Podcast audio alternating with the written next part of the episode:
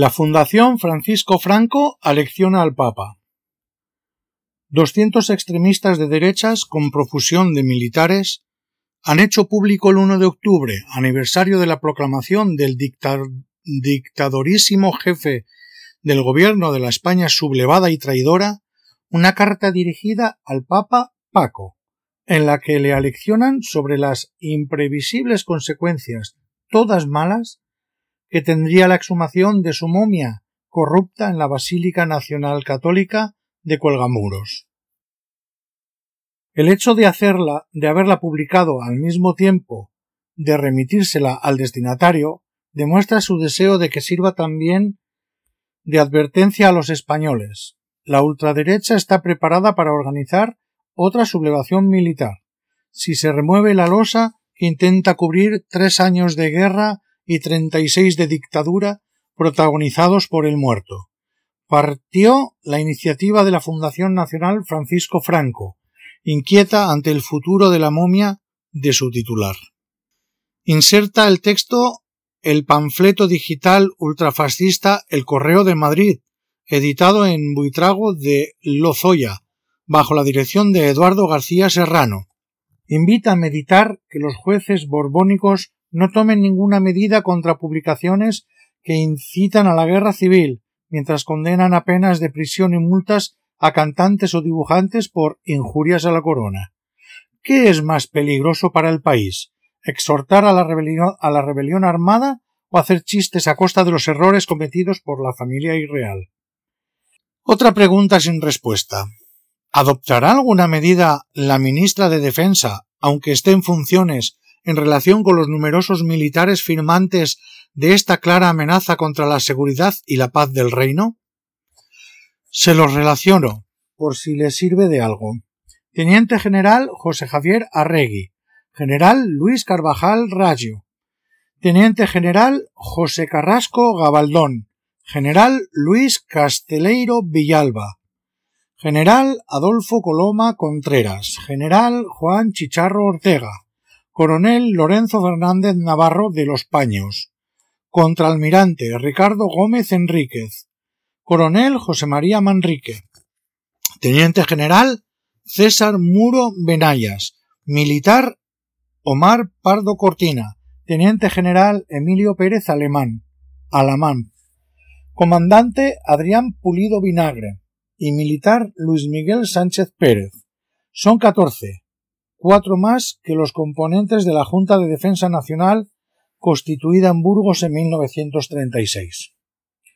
Entre los civiles se centran apellidos muy conocidos, como los que dicen ser empresarios Cristóbal Martínez Bordiú Franco, Álvaro Milans del Bosch y Martín Saez de Inestrillas, y los abogados Santiago Milans del Bosch y Jordán de Urries y Luis Felipe Utrera Molina.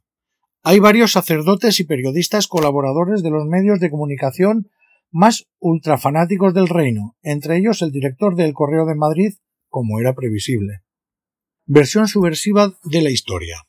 La carta recuerda que la jerarquía eclesiástica se mostró repetidas veces partidaria de los militares monárquicos sublevados en 1936, recuerda la indignante carta colectiva del episcopado español de 1 de julio de 1937, en la que se convocaba a los católicos romanos de todo el mundo a colaborar con los rebeldes, y las congratulaciones del inicuo Papa Pío XII por su victoria. Eso es cierto, pero miente al presentar la panorámica social de la dictadura en sus 36 años.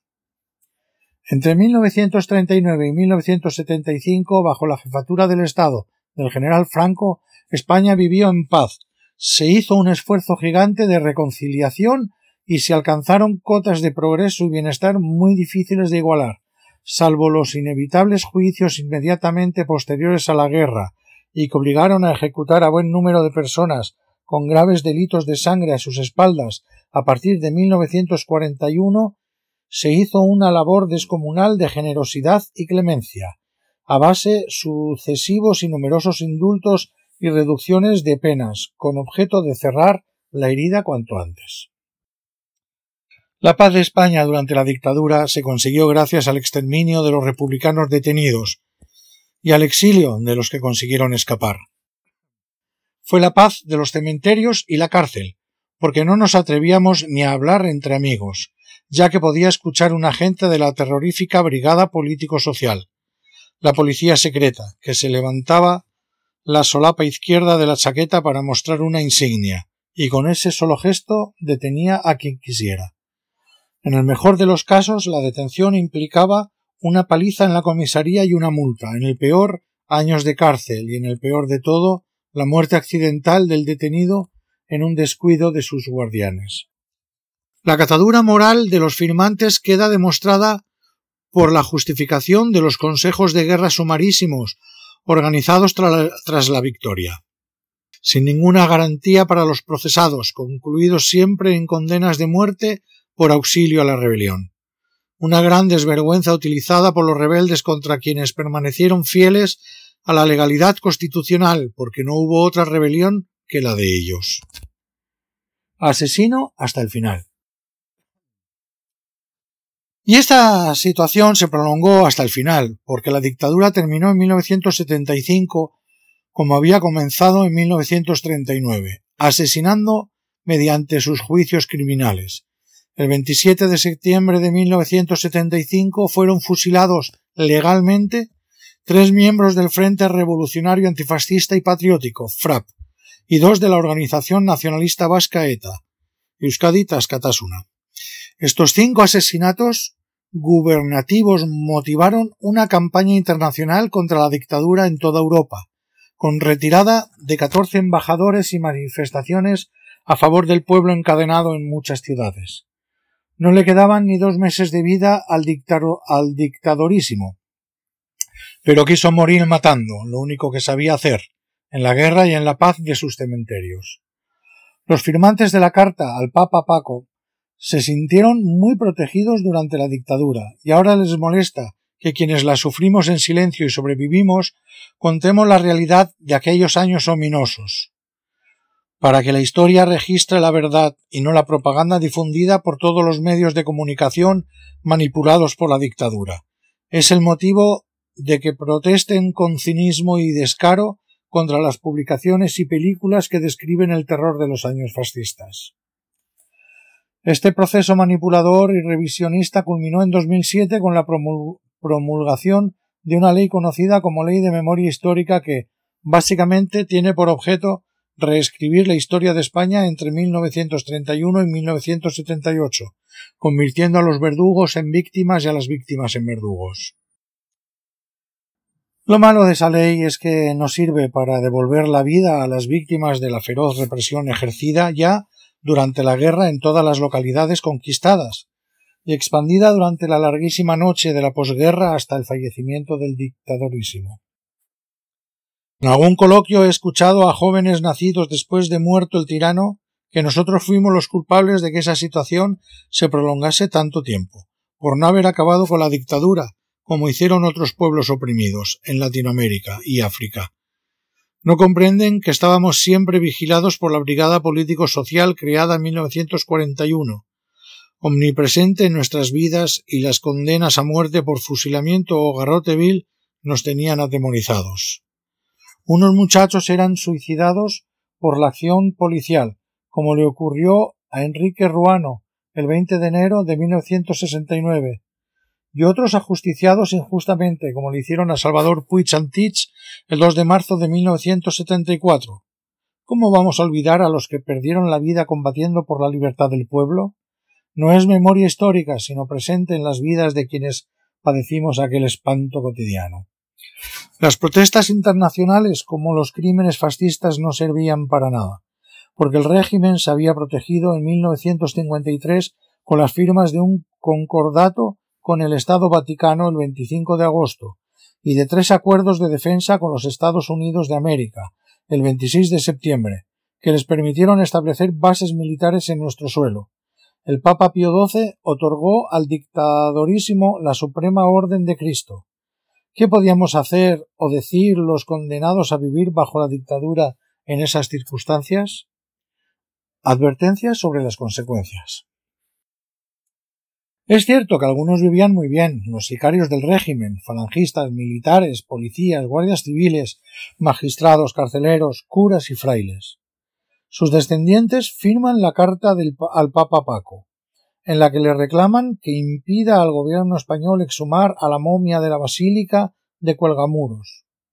Alegan que es una posesión de la Iglesia católico-romana, en la que no puede entrar ninguna autoridad civil sin autorización eclesiástica y recuerdan la oposición del abad, un antiguo falangista, a permitir ninguna obra en su interior. Llegan a ordenarle lo que debe hacer.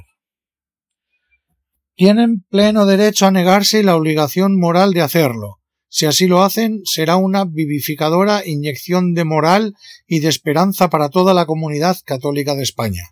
Y un mensaje claro para los enemigos de que estamos unidos y preparados para defender nuestra fe, mientras que si ceden a las pérfidas pretensiones del gobierno español se convertirán en colaboradores necesarios de un hecho de imprevisibles consecuencias, todas malas. Sabemos cómo entienden los católicos romanos la defensa de su fe, exterminando a los detractores. Fueron los clérigos, con el cardenal Isidro Gomá a la cabeza, los que calificaron de cruzada contra el infiel a la guerra provocada por la sublevación de los militares monárquicos. A los rebeldes les gustó el calificativo y lo utilizaron en su beneficio. El dictadorísimo fue apodado el caudillo de la cruzada, y en la delirante iconografía católico-fascista se le presentaba vestido a la usanza de los cruzados medievales, con armadura, espada y una gran cruz. Terminada la guerra, entregó su espada victoriosa, según la propaganda, a la Catedral de Toledo para que se expusiera con el tesoro que guarda. Y la advertencia que hacen los firmantes, entre ellos altos cargos militares, resulta muy clara. Si pese a su admonición el Papa Paco no impide a los enviados del gobierno abrir la tumba, tendrá imprevisibles consecuencias, todas malas, como puede ser otra sublevación militar que dé lugar a otra guerra civil. Las armas están en los cuarteles, a disposición de los militares. Arturo del Villar, presidente del colectivo republicano Tercer Milenio.